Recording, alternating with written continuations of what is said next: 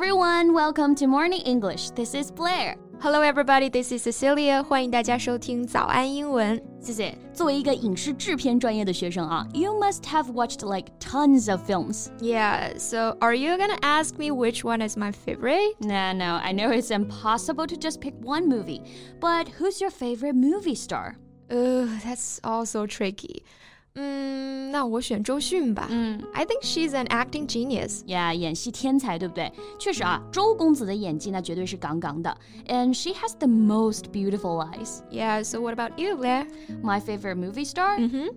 Well, the one and only Audrey Hepburn. Yeah, Audrey Hepburn is legendary. 奥黛丽·赫本啊，这个名字大家一定不陌生了。说她是飘落在人间的天使，也不为过了。众所周知，奥黛丽·赫本是个形容词啊，它就是优雅美丽的代名词。那刚刚 Cici 呢就用到了这个词 legendary。Let's take a look.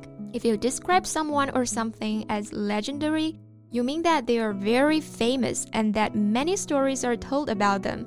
就是我们说的大名鼎鼎的、声名远扬的。 Yes, and especially in a way that shows admiration. 哎，Cici，你会玩王者荣耀吗？嗯，不会诶，是不是这个游戏里面有这个表达？没错，好像是到第七杀的时候啊，就会说这个 legendary，意思就是很厉害、超神了。Well, good to know.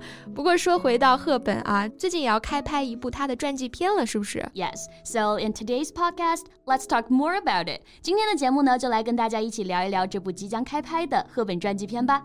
在节目的开始，给大家送一个福利，今天给大家限量送出十个我们早安英文王牌会员课程的七天免费体验权限，两千多节早安英文会员课程以及每天一场的中外教直播课，通通可以无限畅听。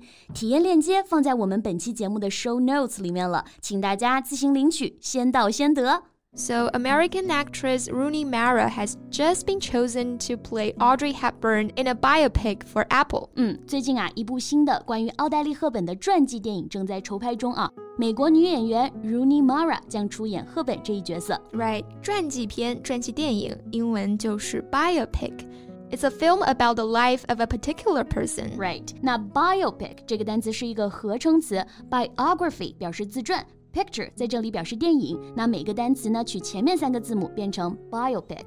So, do you know Rooney Mara? Yes, Mara is also a great actress. She has been nominated for an Academy Award twice for her work in The Girl with the Dragon Tattoo and Carol. 对，Mara 可以被选择出演赫本啊，实力肯定是不容小觑的。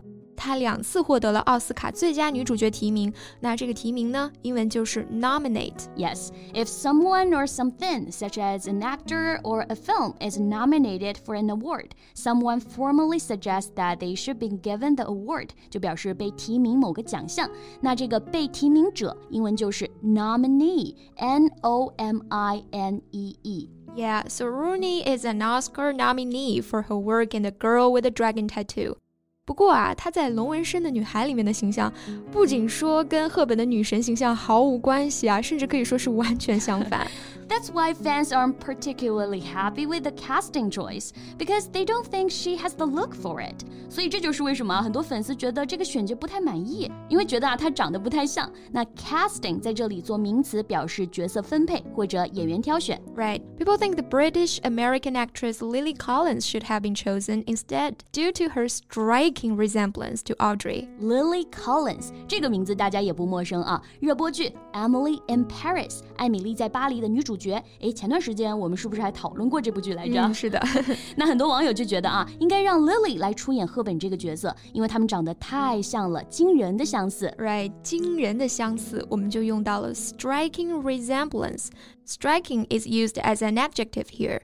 It means interesting and unusual enough to attract attention，就是异乎寻常的、惊人的。 Yes, and resemblance is the fact of being or looking similar to somebody or something，表示 相似的、相像的。对，所以 striking resemblance 就表示惊人的相似、酷似。 Yes，那如果我们想表达不像啊，或者说没什么相似之处，那就把中间的形容词呢换成 little 就可以了。Little resemblance, like the movie bears little resemblance to the original novel。电影和原着啊相去甚远。 Yes, so for years, fans have thought that Lily looks like she stepped straight out of Breakfast at Tiffany's, especially when she used to have the same fringed hairstyle.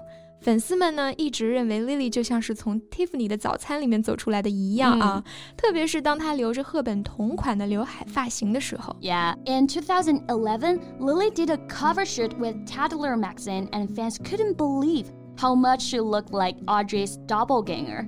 二零一一年呢，Lily 就为 Tatler 杂志拍摄了封面照。那令粉丝难以置信的是啊，她简直就像是赫本的分身。So even now, she's still being compared to her over a decade later.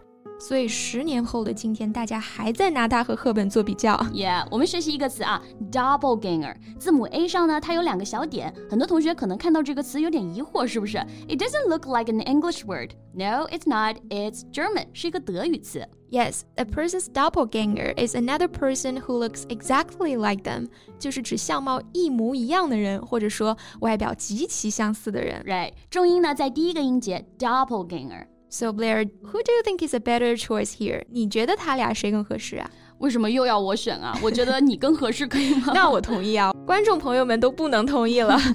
But seriously, since you love Hepburn so much, well, both of them are talented actresses. 两个都是很有才的演员啊。Rooney 呢演技很棒，Lily 又有着跟赫本相似的面容。但我还是觉得吧，女神只能被模仿，不能被超越。Yeah, I agree on this one because tackling the life of Audrey Hepburn with her grace and history isn't exactly an easy thing.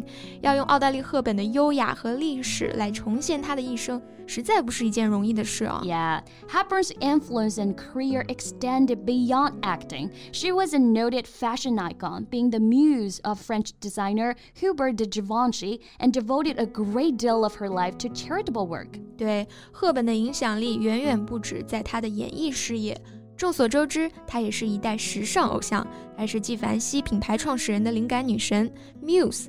it means a person or a spirit that gives a writer, painter, etc. ideas and the desire to create things，就表示灵感、创作冲动的源泉。对，就是看到它呢就会有灵感，一看到赫本呢就想给他设计衣服，停都停不下来。yeah，赫本在 Tiffany 的早餐里面穿的那条小黑裙就是来自纪梵希，嗯、这也成为了影史最经典的造型。所以现在很多的小黑裙呢都写着赫本风，可见其影响力之深远啊。Yeah，and she effectively retired retired from acting in the early 1980s, focusing instead on humanitarian projects and becoming closely associated with UNICEF. Yes, to help children in Africa, South America, and Asia. 赫本晚年呢就致力于慈善事业 humanitarian projects. Humanitarian 表示人道主义的、慈善的。Yes, for example, a humanitarian organization 就表示慈善机构。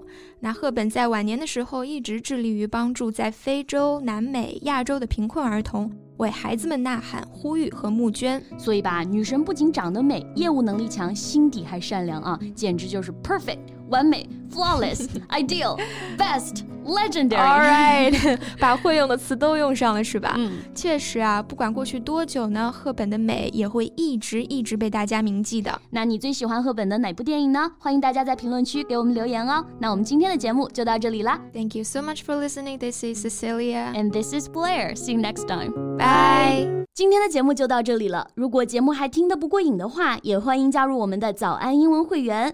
成为会员，您就可以无限畅听我们每天一场免费的中外教直播课，以及两千多节原创系统课程了。今天我们限量送出十个七天免费试听权限，试听链接放在我们本期节目的 show notes 里了，请大家自行领取，先到先得。This podcast is from Morning English。学口语就来早安英文。